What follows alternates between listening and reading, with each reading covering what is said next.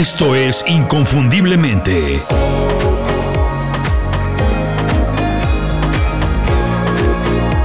Sé extraordinario en lo que haces. ¿Cuántas veces has escuchado a alguien decir, no se me ocurre nada, no soy una persona creativa? Es más, probablemente tú mismo lo has dicho un montón de veces. Que muchas personas piensen así ya parece normal y también tiene mucho sentido, a pesar de ser completamente falso, porque está comprobado que todos podemos pensar de manera creativa. Pero también se sabe que si la creatividad no se utiliza, disminuye, al grado que cada día puede costar más trabajo utilizar la imaginación, y eso es precisamente lo que le pasa a la mayoría de personas. La creatividad tiene que ver con el arte, el entretenimiento y los negocios, pero no es exclusiva de esos trabajos. Es más, en esencia, la creatividad se trata de encontrar formas nuevas de resolver problemas y abordar situaciones de todo tipo. Y para mí es aquí donde está el malentendido de la creatividad. Si tu trabajo no te motiva, si no es una pasión o algo que te dé una razón para vivir, no tienes ningún interés ni motivación en cambiar nada. Haces el trabajo de manera mecánica, como siempre se ha hecho, y lo último que piensas es en utilizar la creatividad para cambiar algo o mejorar tu situación. No es que no seas creativo, es que no tienes una razón para hacerlo. Te puedo mencionar cientos de experiencias en las que sí tenías una motivación suficiente, cualquiera que esta fuera, y entonces pensaste de manera creativa, aún sin darte cuenta. Por ejemplo, recuerda la primera vez que enredaste a un profesor para no entregarle una tarea. ¿O cómo engañaste a tus padres para no ir a la escuela? Estoy seguro que más de una vez has tenido que cambiar una receta de cocina porque no tienes todos los ingredientes.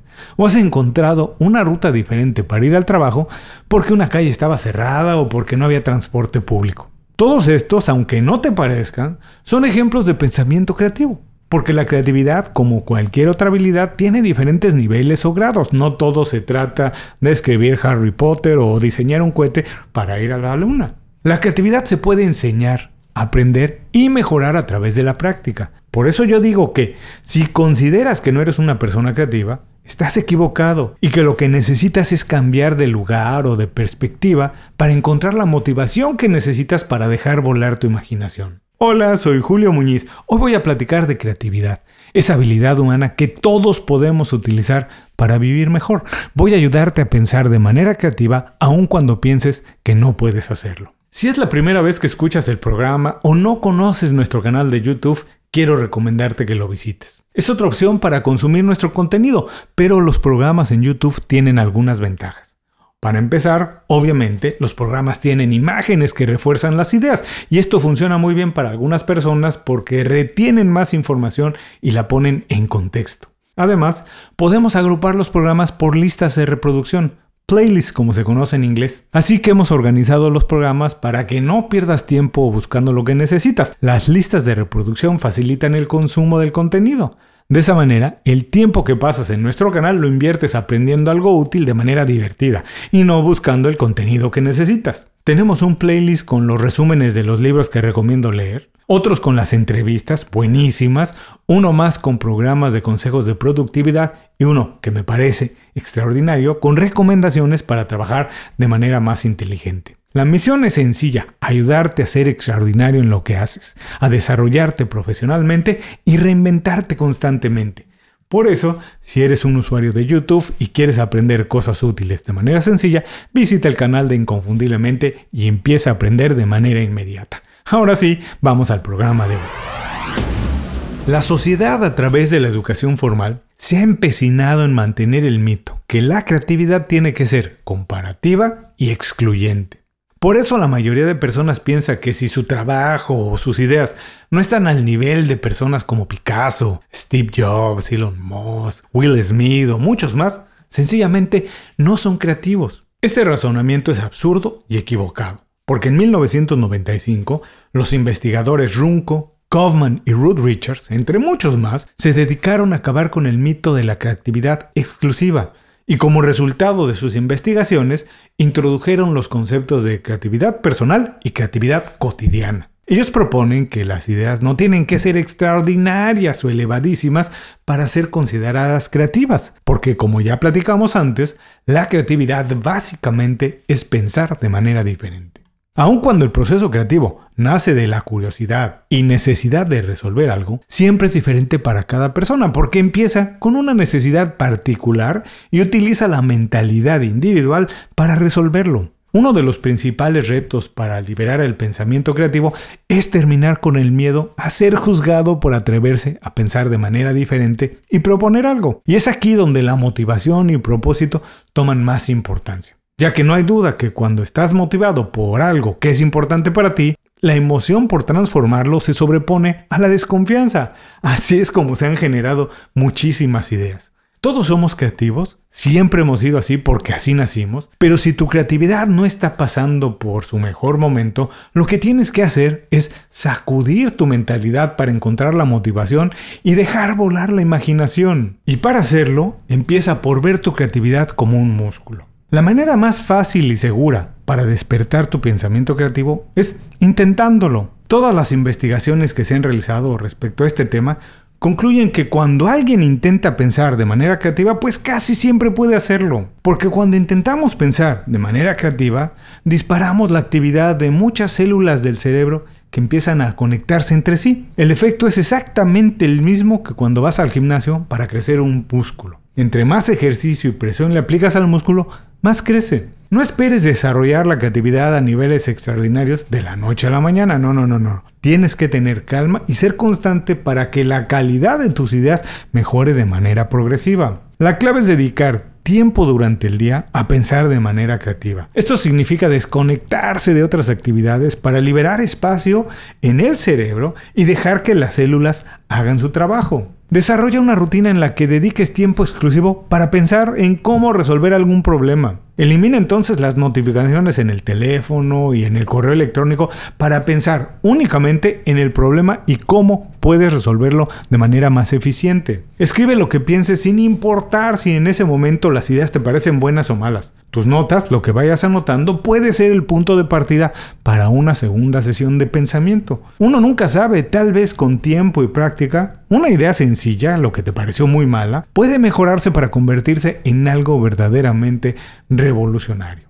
Después, cambia tu entorno de trabajo, aunque sea un poquito. Otro truco muy efectivo es hacer cambios constantes en el entorno de trabajo. Estos cambios no tienen que ser radicales, algo completamente diferente. No, puede ser tan sencillo como cambiar la orientación de tu escritorio de vez en cuando. O por qué no, trabajar desde un lugar diferente. Puedes ir a un coworking un día a la semana o trabajar desde otro sitio. Cuando me refiero al entorno también me refiero al espacio físico y social. Si siempre trabajas al lado de las mismas personas, procura conectarte con otros compañeros. En la medida de lo posible interactúa con otros departamentos dentro de la misma organización. Come con alguien diferente todos los días de la semana o intercambia de oficina, cubículo o escritorio con alguien por algunos días. Evita a toda costa exponerte todo el tiempo a las mismas ideas y mismos puntos de vista. Ve hasta los extremos, atrévete, averigua cómo ven las cosas otras personas, personas completamente opuestas a tus ideales. No te acostumbres a nada, ni al espacio físico, ni al grupo de influencia con el que trabajas. Cámbialos constantemente para obligarte a pensar, debatir y confirmar tus ideas. También lo que puedes hacer es recompensar tus ideas, incluso si las ideas no funcionan de inicio. Nadie, ni en su mejor momento, ni en el momento de más gloria, tiene un récord perfecto de buenas ideas. Es una realidad, algunas de tus ideas serán un perfecto fracaso, pero eso no tiene que hacerte sentir incómodo. ¿Recuerdas cuando hablamos del miedo a la crítica? Pues este es el momento de olvidarlo y dar espacio a la experimentación. No necesitas que todas tus ideas sean buenas para triunfar, no. Tal vez lo único que se necesita es tener una buena idea. Pero para tener una buena idea, seguramente tendrás que tener muchas malas. No te sientas mal y celebra todas tus ideas. Todas sin excepción son pequeños logros que acumulados sumarán un gran éxito. Ahora, trabajar no es lo único que necesita para ser creativo. Tienes que descansar y recargar energía. Con la creatividad también puede venir el agotamiento, pero hay que entender que un cerebro creativo es un cerebro sano y descansado. El sueño es mucho más que ayuda para que el cerebro esté sano. También juega un papel clave en la generación de ideas subconscientes y la resolución de problemas. Tú sabes que hay etapas del sueño, lo que se conoce como la etapa REM y la etapa no REM. Se complementan para formar vínculos entre varios bits de conocimiento almacenado, lo que nos permite llegar a nuevas ideas y teorías que previamente nunca habíamos reconocido. En la cultura del siempre conectado, de estar conectado todo el día en la que vivimos hoy, nuestro teléfono inteligente nunca está más allá de unos cuantos centímetros de distancia de la mano. Revisar constantemente el teléfono mantiene a nuestro cerebro ocupado todo el tiempo y no dejamos descansar ni desconectarse para generar ideas nuevas. Nuestra mente es incapaz de llegar a nuevas ideas si no divaga libremente. ¿Alguna vez te has dado cuenta que muchas de tus mejores ideas llegan cuando la mente no está activamente enfocada en procesar alguna información? Sí, eso pasa muy a menudo. Cuando más oportunidades puedas crear para que la mente divague y no piense exclusivamente en algo, más espacio y oportunidades darás al cerebro para generar ideas nuevas. Otra buena estrategia es ampliar tu red de amigos y contactos.